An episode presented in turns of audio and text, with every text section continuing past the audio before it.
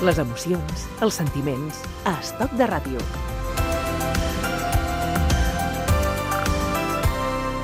Avui recuperem els moments, les vivències, les anècdotes del periodista Carlos Núñez amb Sau, Ramoncín, Martica, Garth Brooks, John Secada i Leonard Cohen.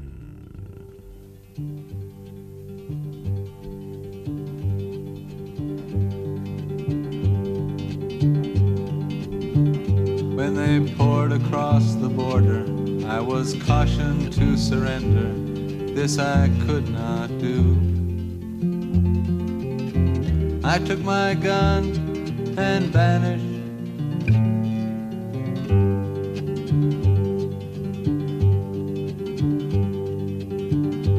I have changed my name so often. I've lost my wife and children, but I've many friends. And some of them are with me.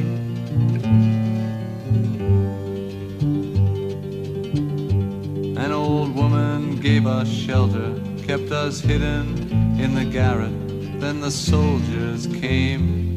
Antes de que nos eh, cuentes tus vivencias con Leonard Cohen, Carlos, ¿cómo, cómo descubres tú la música de Leonard Cohen? A ¿Cómo- ver, yo- a mí me gustaba mucho la música desde siempre, Sí. pero yo, Leonard Cohen, no sabía nada. Entonces, eh, un compañero mío de colegio, De colegio. colegio, se fue eh, eso de los veranos a Irlanda para, para escuchar música. Y entonces, cuando volvió, me dijo, oye, he encontrado este disco. Bueno, vino, vino como transformado, con una chaqueta de estas militares. Estéticamente ya vino Estética- Él vino vino a cambiar de la Salle a, a ser un- así. Y entonces trajo unos discos y el, el que más le gustó era este. Y era el primer disco de Leonard Cohen. Yo no lo había oído en mi vida, en mi vida. Y entonces me lo dejó y, y me dijo que era perfecto para ligar. O sea, para, para los, eh, los guateques que hacían los jovencitos, pues Sí. para ponerlo. Y la verdad es que estas era muy era el primer disco, estaba Susan, todas estas canciones. Claro, te- era diferente.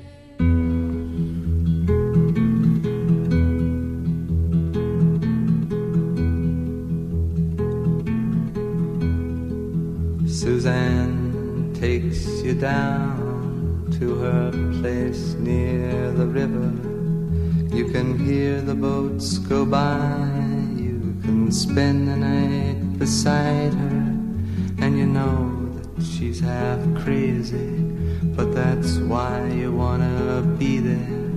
And she feeds you tea and oranges that come all the way from China. And just when you mean to tell her that you have no love to give her, then she gets you her wavelength. And she lets the river answer that you've always been her lover. And you want to travel with her, and you want to travel blind, and you know that she will trust you, for you've touched her perfect body with your mind.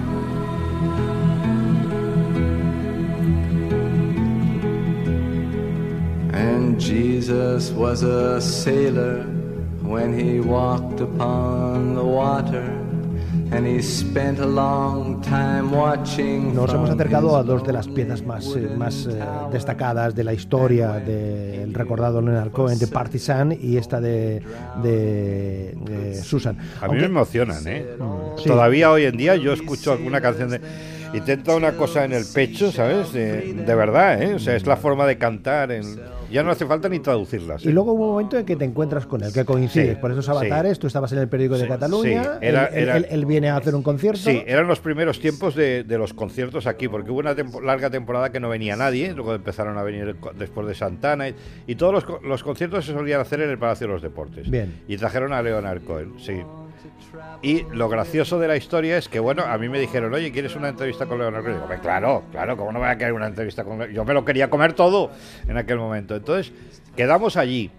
Y yo me encontré un Leonard Cohen como muy, hombre, más señor, más así, muy con un look de estos eh, vestido ne- negro y tal, pero que la, la gracia es que quiso hacer la entrevista para que además hiciéramos las fotos en una bañera. De, ¿Cómo? no, una sí, nos metimos en una bañera de aquellas. Bueno, eso que es una como una pequeña piscina que, que tenían en el Paseo de los Deportes para los, los, los deportistas. Con agua. No, sin agua. Ah, vale. Pero la, la historia de, de eso es vernos a los dos haciendo una entrevista metidos en una bañera de estas como las que salen en las películas, que se meten los atletas que se bañaban y todo. O sea, hundida en el suelo. Y fue muy... Yo, yo eh, he estado intentando buscarla en el archivo del periódico y creo que han borrado todo lo que yo escribí. sí, porque no- yo no tengo... Sabes que no guardo nada. Sí, sí. Pero sé que hubo fue muy divertida, muy, muy entrañable y muy comunicativa por, con el personaje. Ajá. Y además él estaba en esa época que se- eh, era un artista, aunque no llenase, eh, Con que- mucho prestigio. con mucho prestigio, con un, un- o sea, era, era impresionante cómo estaba y además una fama de, de cautivador, de, de ligón, de, de- lo tenía todo en ese momento. Oye, ¿y, es verdad eso que me contabas que estuvo un tiempo en un templo budista? Sí, él cuando estuvo, él estuvo en una de, los- de las relaciones que tuvo fue con Rebeca de Mornay. Ah. que era la actriz aquella tan especial Sí, sí, que sí, salía en Risky Business, que fue la que, la que dijéramos, eh, convirtió en hombre a, a Tom Cruise. Y entonces, después se ¿Te has metió... dicho convirtió en nombre? En nombre, en hombre, Ah, bien, en hombre, en hombre, lo convirtió en hombre. en hombre maduro. Lo transformó Lo en hombre. transformó en Dice, hombre. "Ven aquí que te voy". Exactamente. Bien, bien. Y entonces, entonces Leonard Cohen estuvo con ella y después se fue una temporada a un, mu- a un- a un monasterio budista y estuvo por allí. Esas cosas que se puede permitir la gente que tiene dinero. Y, y vino, vino después a Barcelona, perdón, a Madrid a presentar un disco. Un disco eh, a nivel de, de promoción. Y entonces me dijeron, oye, entrevista, digo, claro, voy. Y además fue la comparación de, de la primera, que era más, más loco y Ya tal. no era en una bañera. No, Aquí eso fue en una, en una sala mm, de allí del hotel, los dos, con, con la, con la gente de la compañía de discos, y que el, el- al realizar esta entrevista pasaron cosas que, claro, el, el Leonard Cohen, que era un poco loco, bueno, des- un poco desmadrado del que yo había conocido, era un señor, señor, tal. Y hablamos de, de Tú Rebeca. también seguro que serías más formal entonces, ¿no, Carlos? Sí, yo no, pero yo siempre he tenido la- el don de la transformación. Ya, Quiero ya. decir, yo me puedo vestir como un rockero y, y pasar por un ángel del infierno e ir a Mm. una, y ir a una cosa de Armani. Entonces te sorprendió esa, Sí, esa, esa pero, pero, la, transformación de... pero la elegancia de, de él la tenía, la manera de hablar, el cómo aceptaba todo. Y luego se prestó, cosa curiosa que a veces no, no se prestan, a una sesión de fotos allí mismo, en las que el fotógrafo, que era Jorge Represa, que retrató muchísimos de estos conmigo, empezó, a ver, tal, eh, agáchate. Entonces se ponía él como, como así, de- medio de, no de rodillas, pero agachado para una foto. Que esa foto fue portada de revista. Pero él se prestaba y estuvo divertido. Y, y como anécdota curiosa, en ese hotel, en ese momento que yo me encontré, o sea, al salir con Leonard Cohen, estaba Joe Cocker y, y Harry Connick Jr., los tres en el mismo hotel. Fíjate tú.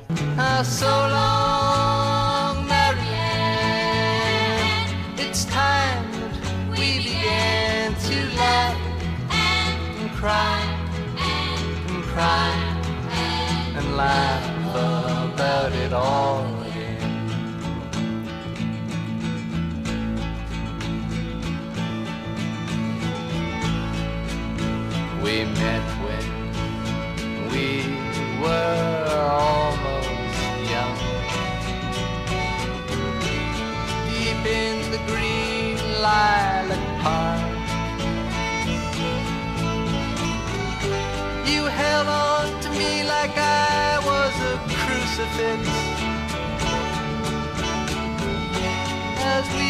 Mientras suena este So Long Marianne, me estaba aquí apuntando Carlos Núñez, que es de, de tus canciones favoritas del repertorio Es de, mi favor- de Leonard es- no, no es mi favorita, pero de las que más. Pero- siempre, siempre me gusta el- los coros, la, la intensidad que tiene.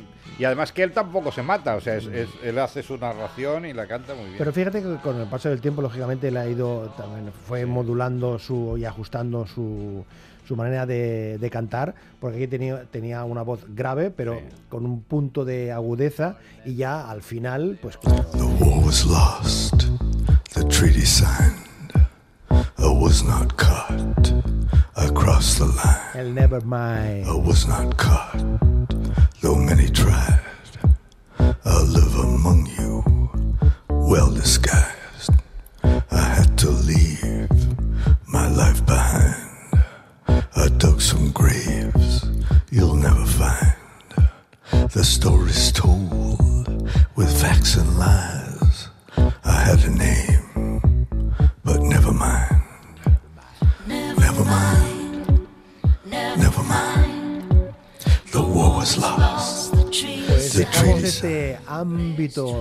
Con esta música tan envolvente de Leonard Cohen y nos vamos, en un momento nos vamos a otro punto. Estoc de ràdio, amb Manolo Garrido. Miami. Cuando estás en mis brazos, oh,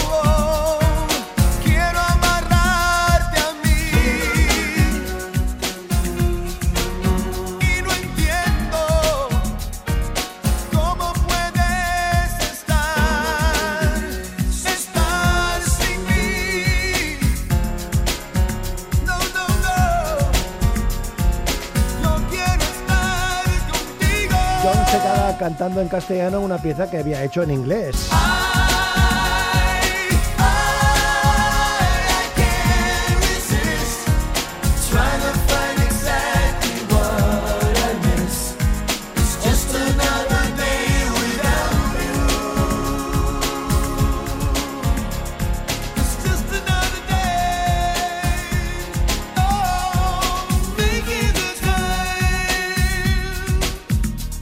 El titular, Carlos, y ahora lo desarrolla, sería Carlos Núñez estuvo en la casa de Miami de John Secada, ¿sí o no? Sí, sí. Es otro día más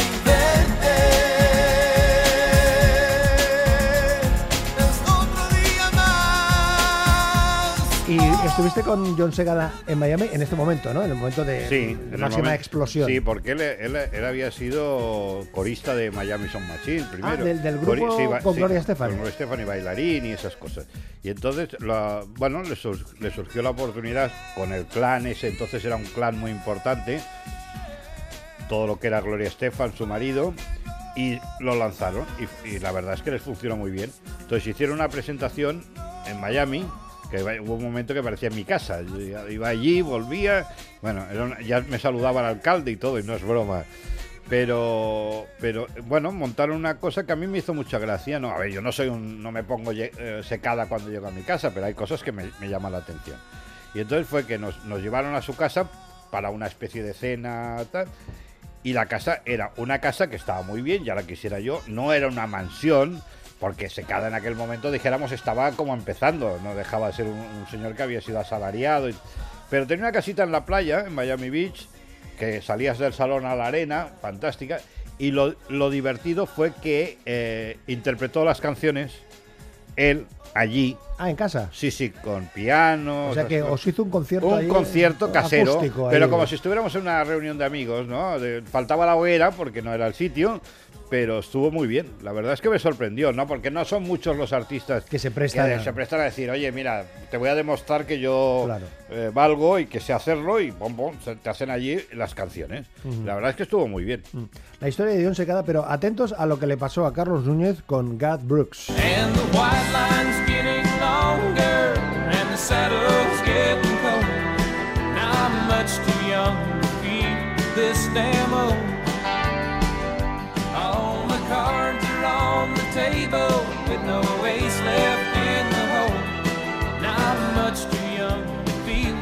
Ese es el más eh, Young, que fue el primer gran éxito que tuvo Garth Pero- Brooks. Pero además es que esto funcionó incluso en España. Sí. O sea que no estábamos acostumbrados. Aquí había- siempre se decía que la música está de Country, country, sí. y, o Bluegrass, sea, sí, sí. y que, y que lo- algunos artistas no, no entraban aquí nunca. Lo que pasa es que aquí el nombre tenía su qué, ¿eh? O sea, Sí. porque aquí eh, decir Garth Brooks, aunque claro, ya habíamos aprendido a decir Tónica Sweps, a partir de ahí Sí, ya, sí. y Bruce Springsteen, ya Sí, a partir costó, de ahí ¿eh? eh, costó, ¿eh? Y Schwarzenegger, Schwarzenegger también. Garth Brooks. Entonces, ¿coincides con él? ¿Viene, viene aquí? No, no, no. Él, ¿Dónde, él dónde iba- coincides? no, él iba a venir aquí. Bien. Entonces lo que se hacía mucho en aquella época era que eh, ibas a ver un concierto o a hacer una entrevista en otro país, a veces en. Europa o en este, ca- en este caso era en Nueva York. Ah, en Nueva York. Sí. O sea, te, te fuiste a Nueva York a ver, a, un, a ver un concierto y a, de Garth entre- a Brooks. entrevistar, sí. Bien. Entonces, bueno, hacía, hacía un par de conciertos en un sitio de estos, me parece que estaba por Queens, o sea, un barrio de estos que el estadio, bueno, el, el- el recinto es, es importante, pero por los, los alrededores no te, no, te, no te dejes caer de noche. Entonces, fue curioso porque había una entrevista que yo tenía que hacer una entrevista justo cuando eh, faltaba para, para, para salir al, escenario. Entonces nos llevaron en limusina, muy bien, y le hice la, la entrevista, perfecto, con el señor, muy bien, pero que además me llamó la atención porque yo, yo estaba sufriendo, porque soy sufrido para estas cosas. Y le dije, digo, hombre, es que, es que eh, está la gente ahí gritando porque ya... Y me dijo una cosa que me hizo gracia porque son estas frases que a veces dicen lo- los artistas o gente que, que a mí me marcan, ¿no? Y dijo, no, no te preocupes, dice, hasta que yo no salga no empieza. Claro, esto es básico, claro. Es que cuando, cuando haces, No, un, no, pro- cuando pero, haces un programa pero de la- pero- hasta que no llega el no, técnico, pero, no pero que, empieza. que fue una deferencia como diciendo, tú te, esta- tú te estás entrevistando, le estás entrevistando a alguien, y él en ese momento valora más el tema de la entrevista que el salir. ¿Y qué tal? ¿Cómo fue la entrevista? La entrevista muy bien, pero el problema es que yo la grabé. Porque no sé por pereza o de eso, porque yo jamás grababa Mm. Tú nunca. tomas notas, ¿no? Yo, esto- yo soy de notas. Sí. Entonces yo se apuntaba con notas que a veces luego lo entendía y me lo tenía que arreglar. Pero ¿Arreglar es No, arreglar quiere- sinónimo de inventar? no, no, inventar no. Quiere decir que a veces tenías que, que pensar, ¿qué le pregunté para que me contestase esto? Vale, ¿Sabes? vale. No, yo no me he inventado nunca nada. Vale. ¿Y cómo En- fue la entrevista? en la entrevista fue muy bien, pero resulta que cuando llego después del concierto, que además iba saltaba por el por el del público con unas cosas de esas, una liana. ¿Tú? No, él. Ah, el Gas Bruce, bien. Pues yo llego y resulta que la entrevista no se había grabado. ¿Qué dices? No. No se había grabado. ¿Pero qué pasa? ¿Que, no- que no tenías No, batería? no, ¿Que no, no, tenías que, que- pilas? que no debía apretar bien el botón ese del récord no porque no tenía práctica y no se, y no, no se grabó nada. Y entonces me tuve que pasar eh, todo el rato reconstruyendo reconstruyendo la entrevista, reconstruyendo la entrevista con la otra persona que estaba allí de la compañía. Oye, ¿qué le pregunté? ¿Qué me dijo? Fue verdaderamente patético. Vale. Y entonces, pero bueno, al día siguiente volvimos otra vez al concierto, a otro concierto de él, que lo gracioso es que fuimos eh, ya no en limusina, sino fuimos en un taxi. Y era un taxi de estos con un señor indio. Y Sí. entonces él no sabía llegar. Y nos pasábamos por todos los barrios parando en los sitios. Ajá. O él llaman- eh, llamando por, por, el, por el teléfono de esto al- a, lo- a compañeros, a- porque no sabíamos llegar allí, pero sí llegamos al concierto. Llegáis a- desde el Sí, concierto. y ¿eh? la entrevista la reconstruí y quedó bien. Pero la- cuando dices reconstruir... Es, Es recordar. Es recordar. Bueno, pero es sinónimo de recordar, ¿no? No, porque a ver, los periodistas eh, siempre sabes, cambiamos a veces una pregunta de sitio en función de, la- de las cosas, pero eso no es, no es. De Gat Brooks a Martica.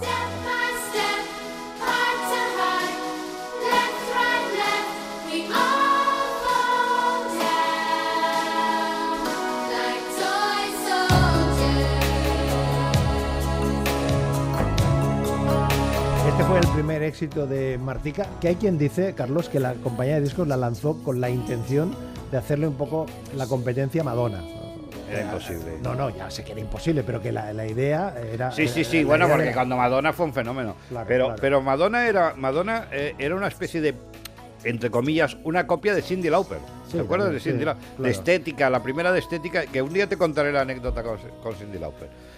Y- Mar- Martica. sí, Martica vino y era, pues eso, la nueva joya. Espérate, espérate, porque resulta que Juan Sánchez me dice que ha encontrado una canción, la canción que le hizo, que le produjo nuestro amigo Prince. Y esto suena a Madonna que no veas. Ya verás los grititos ahora, ya verás.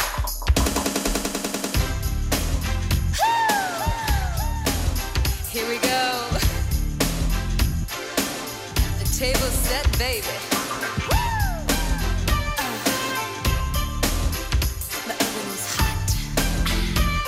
La historia de Martica's Chicken. Come on, get some in my chica's kitchen, baby. You bring the noise and I'll bring the smile. It's been so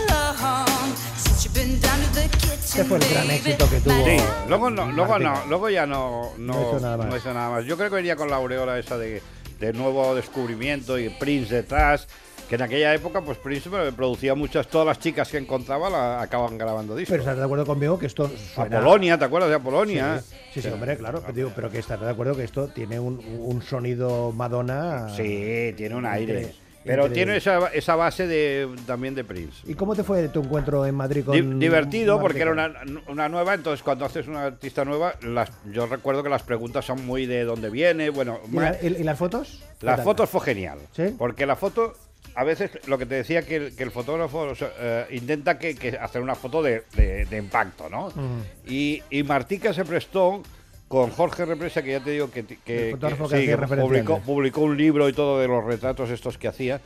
Entonces la, la- la enrolló, bueno, la enrollamos entre todos. Y acabó haciendo el pino y unas poses y todo realmente divertidas.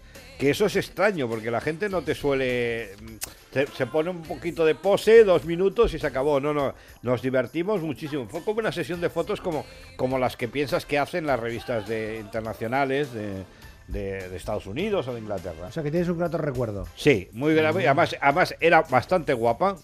Hablamos de Prince, lógicamente. Bueno, ella nunca te dicen. Ninguna de las chicas que han estado con Prince te decían eh, nada en concreto, pero bueno, todos se suponía que habían estado. Hombre, Ramoncín.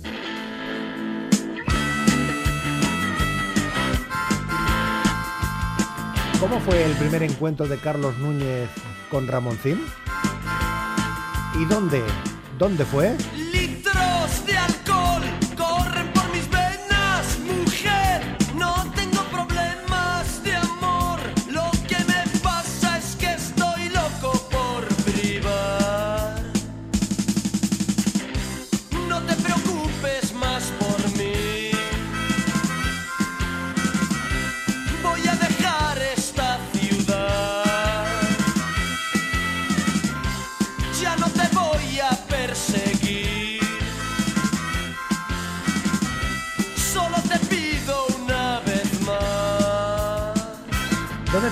Un ascensor. ¿En un ascensor? Sí, un ascensor en la, en la, en la sede de la compañía discográfica porque le acaban de, creo que le acaban de firmar el contrato o algo. Y entonces coincidimos, yo, o sea, se abre la puerta y me encuentro a, a Ramoncín. Pero cuando era el rey del pollo frito. No, antes del pollo frito, Ah. era punky punky de, de- o sea, se notaba mucho más. Y yo pensé, este tío qué mal me, o sea, sabes aquello que no, ¿Por, la, no, por la pinta? ¿Por sí, el aspecto? sí, no, sí, porque porque era era un, mm, no sé, no me, no me no me acabó de convencer. Y entonces no me lo presentaron, bueno, a ver, saludamos, pero no, no fue un encuentro de eso. Y luego ya le volví a perder la pista, le volví a perder la pista hasta que empezó a dar los conciertos, el de el de los punkis que hicieron en, en el Casino de la Alianza de Poblenou, En Barcelona, sí. el de el de el que estuvo de telonero también en el, en el Palacio de los Deportes con la Orquesta Mondragón, ¿Y que, le, tira- ahí? que ¿Qué le tiraban las sillas a Ramoncín. Caramba. Sí, sí, sí, sí. era- pero él, él, ha, él ha tenido eh, una re- relación de amor. Yo creo que eso del pollo frito le, le perjudicó muchísimo. Pero aparte es que luego él es muy arrogante. A mí es amigo mío, eh, lo reconozco. Pero es arrogante y yo se lo digo. Pero esas cosas que hace le han creado muchas enemistades. Y entonces, en su momento, eh, que si estaba peleado con Loquillo, que si estaba peleado con el otro, que, o sea, eh, eso le ha dado mala, mal- mala Y historia. tú lo calificas de superviviente. Yo creo que es un superviviente. Saúl.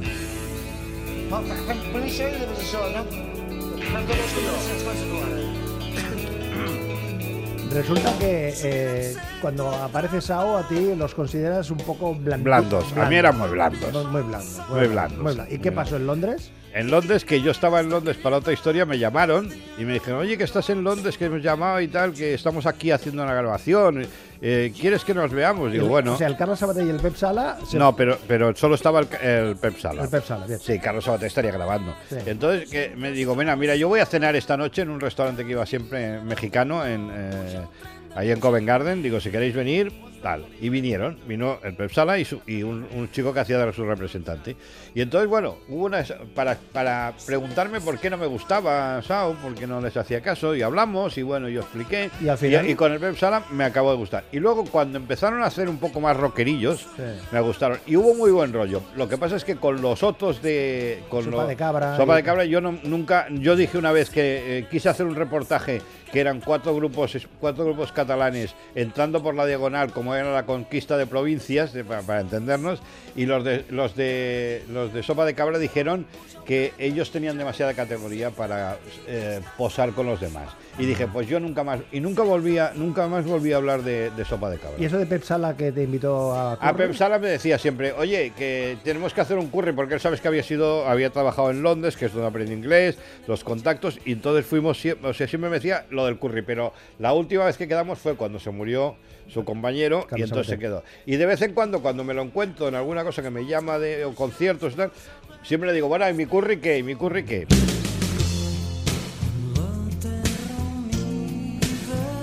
Una de las grandes canciones de Sao, por cierto, que me decías que Ramoncín era siempre muy... Sí, presuntuoso también. ¿Por qué? Porque, me- por ejemplo, cosas que me dijo, eh, Springsteen hubiera querido componer algunas de mis canciones. Bueno. Y luego la otra, que, que esa es más lógica y tiene su punto, que es de, eh, yo, eh, hay otros que venden más discos, pero yo soy Ramoncín.